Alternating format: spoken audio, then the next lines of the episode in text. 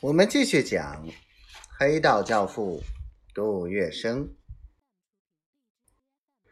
杜月笙倒显得很闲适，他简单问了问事件的经过，即叫来了管家万墨林，打电话给顾家堂，叫他快点查一下。接着，他又问了杨多良在福建任上的事，便吩咐送客。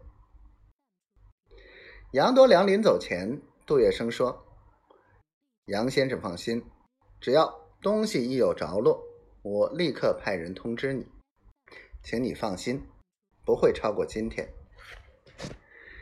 杨多良将信将疑的回到了旅馆。事已至此，急也无用。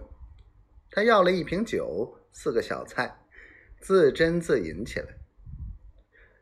过了一个多小时，杨多良酒足饭饱。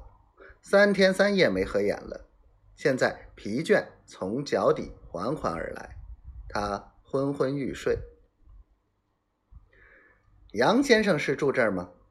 外面响起了敲门声，把杨多良吓了一跳。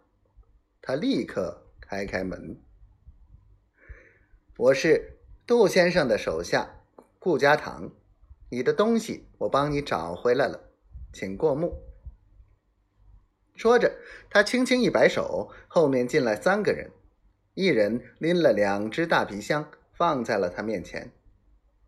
杨多良一见六只箱子，不多不少，便激动地抚摸着皮箱：“是我的，正是我的。”杨先生，请打开看看，东西少不少？杨多良一只只的把六只箱子全部打开。里边各种珍宝和古玩整整齐齐的摆着，他一一过数，全部都在，不少，一个也不少。那好，杨先生歇着吧，我们告辞了。别别走，兄弟，我这有点零钱，请兄弟们喝完酒吧。当天下午。杨多良带了一尊金佛、一个金香炉、两颗猫眼、一串大珠，来到了杜月笙的公馆。杜先生大恩，没齿难忘，这点小意思，万望笑纳。杜先生看了看几样东西，连声称赞说：“果然是好东西，自家人何必这么客气？你带回去吧。”